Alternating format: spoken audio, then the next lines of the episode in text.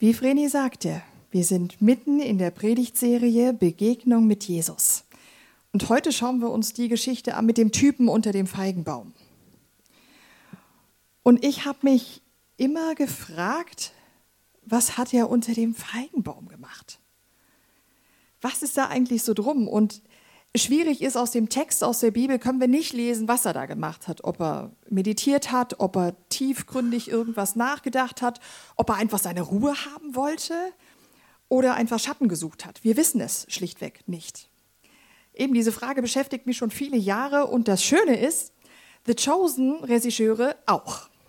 Sie haben eine ganze Folge darüber gemacht und über philosophiert, was sein könnte, warum dieser Typ unter dem Feigenbaum gelandet ist und was er da gemacht hat.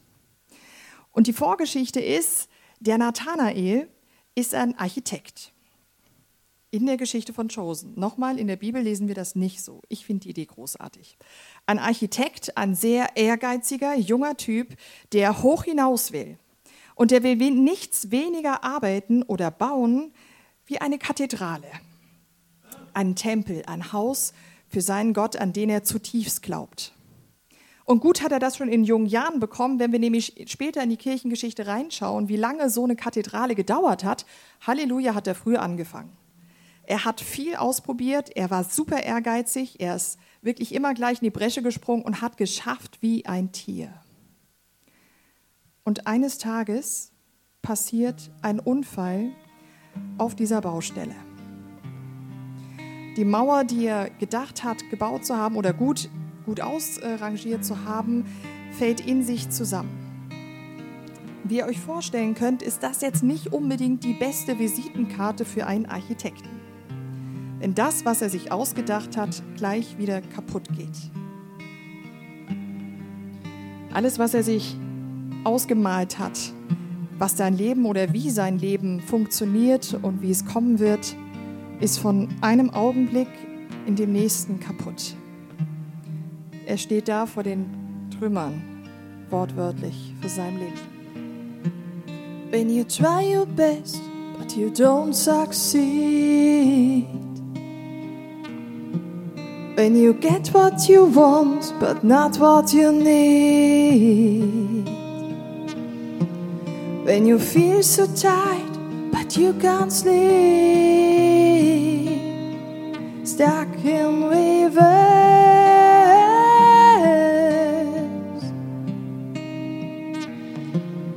Wenn du dein Allerbestes gibst und nicht erfolgreich bist. Wenn du zwar bekommst, was du willst, aber es ist nicht das, was du brauchst. Wenn du müde bist, unendlich müde bist und nicht einschlafen kannst, dann fühlst du dich wie in so einer Endlosschleife. Es geht nicht vorwärts. Dieses Gefühl, was dieser Song beschreibt, kennen wir und Nathanael nur zu gut. All das, was er sich vorgenommen hat, geht kaputt. Nathanael bedeutet übrigens, Gott hat gegeben. Talent ganz sicher, aber auch Gunst. Er hat gedacht, Gott hat ihm den Auftrag gegeben, ein wunderschönes Haus zu bauen oder viele davon. Hat er falsch gehört? Was ist da passiert? Er geht unter den Feigenbaum, um allein zu sein. Keine Zuschauer, keine Ratschläge, einfach alleine, um sich zu sortieren. Was ist da gerade passiert und was heißt das für meine Zukunft? Er ist nicht nur verletzt, sondern er schämt sich. Er schämt sich zutiefst und er fühlt sich allein, verlassen und betrogen. Von sich, seinen Leuten und natürlich von Gott selbst. Und mitten in diesen Trümmern seines Lebens begegnet ihn ein Freund, der einen Tag vorher diesen Jesus kennengelernt hat und den total super findet. Und er erzählt ihm voller Freude über diesen Menschen, wo er glaubt, das ist der Sohn Gottes, in dieser Situation drin. Man hätte dem Freund sagen können, du, vielleicht kommst du morgen wieder, wenn er ausgeschlafen hat und das da nicht mehr so schlimm ist. Aber nicht so er. Er ist hartnäckig und bleibt. Philippus, der Freund, begegnet Nathanael. Das wollen wir uns jetzt anschauen in dem nächsten Clip. Ihr im Livestream, Ihr dürft ihn leider nicht mitsehen, weil YouTube da was dagegen hat, aber wir sehen uns in sechs Minuten wieder. Nathanael war unter diesem Feigenbaum, hat Gott angeklagt und eine Antwort erwartet, die nicht kam. Stattdessen, Stunden später, trifft er diesen Jesus. Und er sagt ihm etwas, was nur er wissen kann.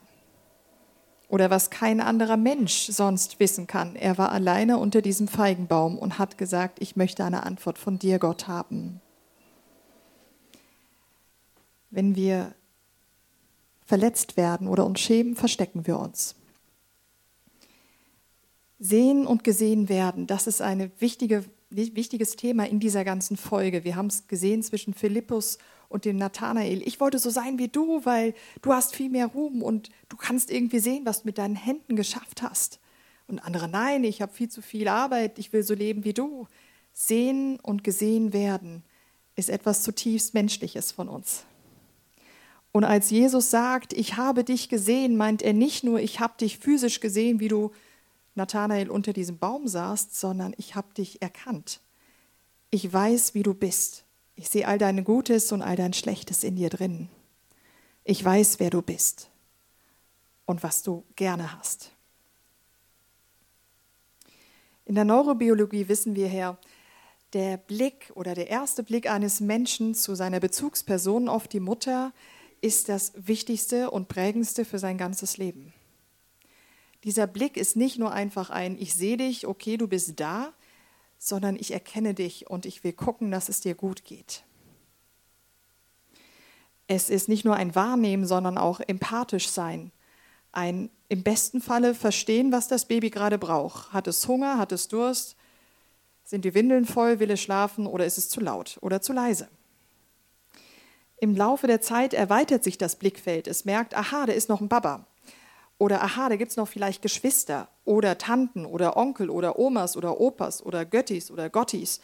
Diese ganze Palette, Freunde und Nicht-Freunde, all das passiert in den ersten Jahren. Der Blick erweitert sich.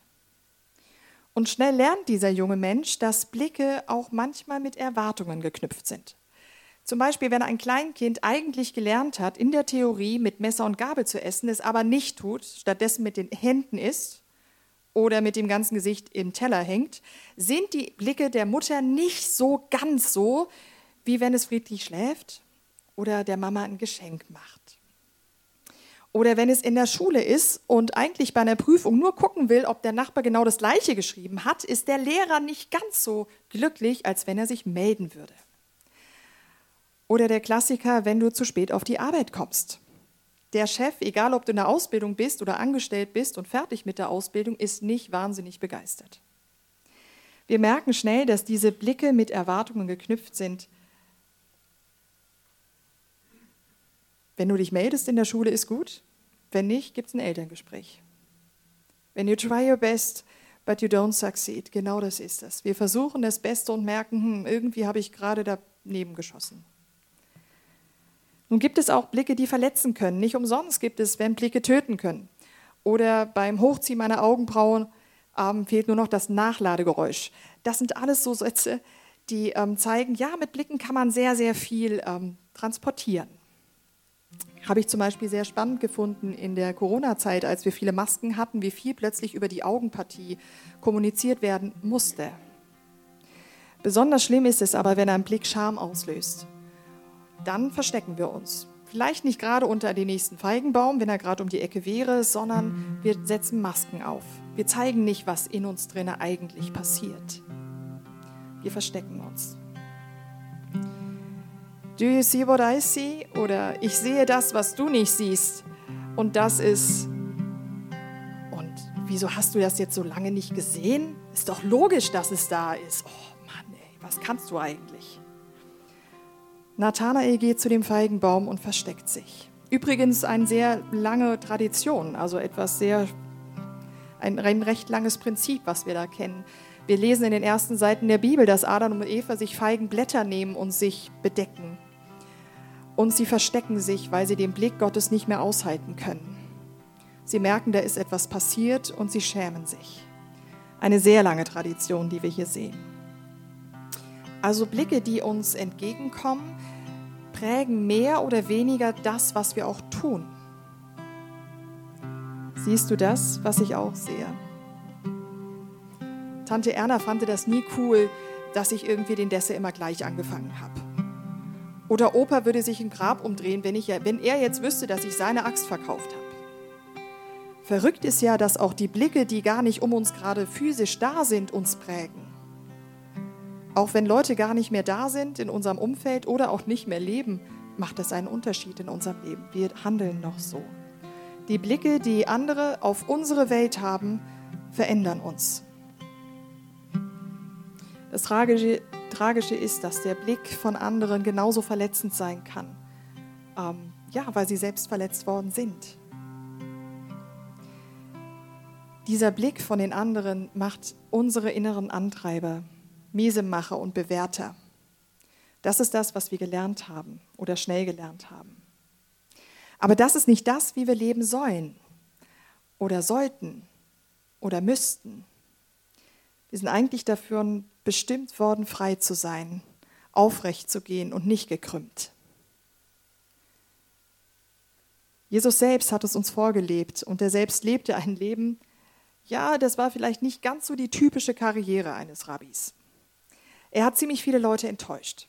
Zum Beispiel schon angefangen beim Geburtsort. Er ist am falschen Ort geboren worden. Da hatte er ja mega viel Einfluss drauf. Oder wie er Leute leitet völlig anders. Die Leute, die er mitnimmt, übrigens auch sehr spannend in der Folge, die die Jünger untereinander diskutieren, wie das eigentlich funktionieren soll, weil sie so unterschiedlich sind. Bis dann einer auf die Idee kommt, hey, ich kann doch einen Plan aufstellen. Und Jesus sagt, ja, aber ich, ich leite, nicht du. Mega spannend. Wir versuchen Dinge irgendwie ins rechte Licht zu rücken. Auch bei seiner Familie hat er nicht Halt gemacht. Familie war was unglaublich Wichtiges in der damaligen Zeit. Und als, seine, als Freunde von ihm kamen und sagen, da ist deine Mama und dein, deine Geschwister, sagt er, wer sind sie? Ihr seid es, meine Geschwister und meine Familie. Also ihr seht, Jesus war unsagbar frei in all dem, was er tat. Und wir sollten auch so sein, aber sind es nicht. In Johannes 5 steht, bei euch ist jeder darauf aus, von dem anderen Anerkennung zu bekommen, nur die Anerkennung bei dem einen wahren Gott sucht ihr nicht. Sie sagt genau das. Wir suchen oder versuchen Anerkennung von Menschen zu bekommen. Und die große über uns sehen wir nicht. Man könnte auch sagen, wenn du mir sagst, dass ich was gut gemacht habe, dann bin ich es tatsächlich. Ich bin gut. Wenn du mir sagst, dass ich was schlecht gemacht habe, dann bin ich es tatsächlich, ich bin schlecht. Wir machen den Wert ganz schnell ab, was andere über uns denken und über uns sagen. Bibelkenner kennen es, es ist das Prinzip von der Menschenfurcht, was ich hier beschreibe. Es ist das, was uns knechtet, was uns klein macht, was uns nicht aufrecht gehen lässt. Okay, Jesus möchte, dass wir frei sind. Er hat es geschafft, aber ganz ehrlich, wie hat er das denn jetzt gemacht? Und ganz am Anfang von seinem Dienst, als er getauft worden ist, da ging der Himmel auf und eine Stimme sprach, das ist mein geliebter Sohn, an dem ich wohlgefallen habe. Und diese Stimme sagte, Do you see what I see? Könnt ihr das erkennen, was ich erkenne? Dieser eine, den habe ich gern. Das Verrückte an dieser Geschichte ist, Jesus hatte weder ein wahnsinnig kluges Wort gesagt, er hat noch nichts aufgestellt, getan oder geleistet. Er hat nichts gemacht. Jesus lebt und lebte unter diesem Blick von dem einen, von dem Vater unter dem liebenden Blick. Dieser Blick sagt, ich habe dich gern, egal was du tust, und ich habe dich gesehen durch und durch. Und ich sehe dich immer noch. Von alleine kommen wir da nicht hin. Es ist ein Lebensstil, es braucht eine Zeit. Die Verse aus Matthäus, die Verse, die ich gerade zitiert habe, sagen eben, dies ist mein geliebter Sohn, an dem ich Freude habe. Dies ist sein können wir nicht tun. Wir sind oder wir sind nicht. Gott sagt dir sein zu. du bist. Du bist mein. Letztlich sind wir nie zur Beziehung zu Menschen hingeschaffen. Wir sind zu einer tieferen Beziehung geschaffen, zu diesem Gott hin. Diese Sehnsucht im Herzen spüren wir, vor allem wenn Beziehungen nicht gut funktionieren. Geliebter Sohn, Sohn ist ein Zuspruch, ein unglaublich würdevoller Zuspruch von diesem Gott zu seinem Sohn. Und er hat Freude. In Zephania steht, er hat Freude, wenn ich nur an jemanden denke, habe ich Freude über diese Person. Er hat Freude noch bevor du etwas tust, sagst oder handelst. Und er sieht dich.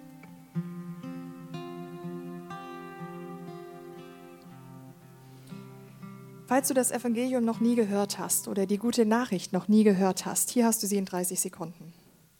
Jesus verließ den Ort nicht nur unter dem Blick des geliebten Vaters, sondern nebendran, um den Platz zu tauschen mit uns, die nicht unter diesem Blick leben können, weil der Blick nicht hinkommt.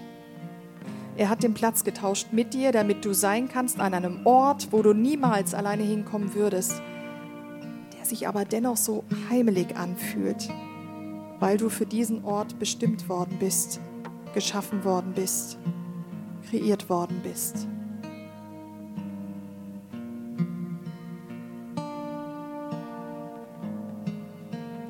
Lights will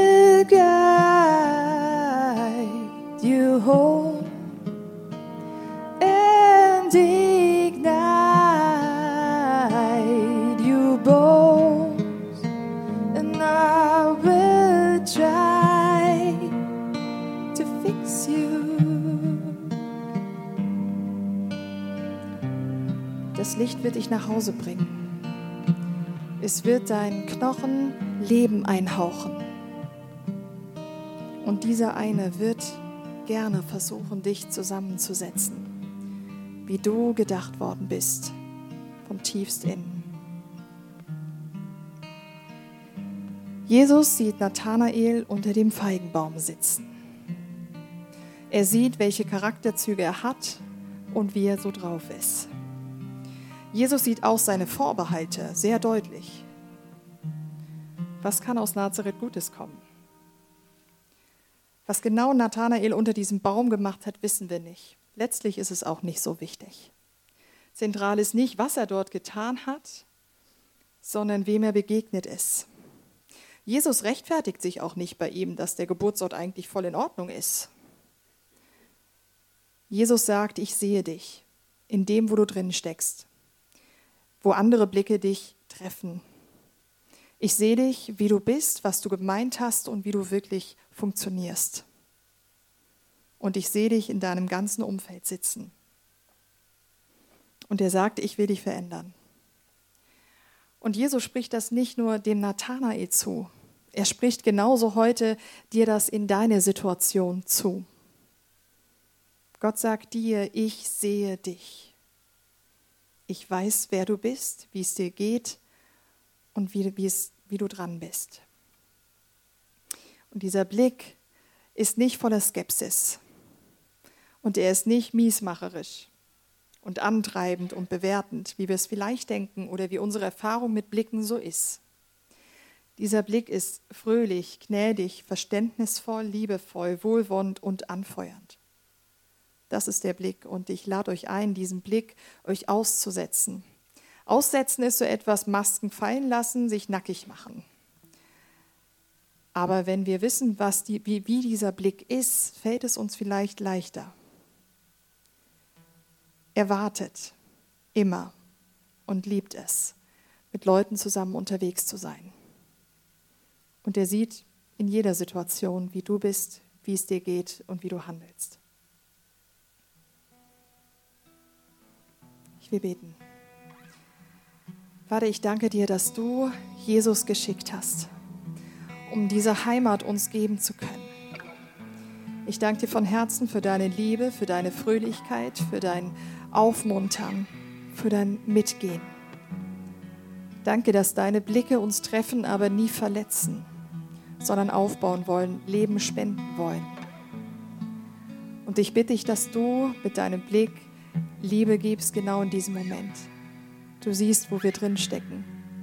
Du hast zu Jesus gesagt, das ist mein geliebter Sohn, an dem ich Wohlgefallen habe, an dem ich Freude habe. Und ich spreche euch genau das zu.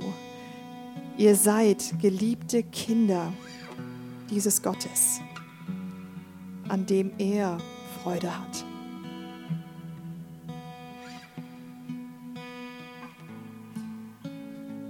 Jesus selbst wird auch als Licht beschrieben, nicht umsonst. Wie es in dem einen Lied geschrieben war, ähm, ja, Licht wird, Licht wird dich nach Hause bringen, so ist er gekommen in eine dunkle Welt, um sie mit seinem Licht, mit Gottes Licht aufzuhellen.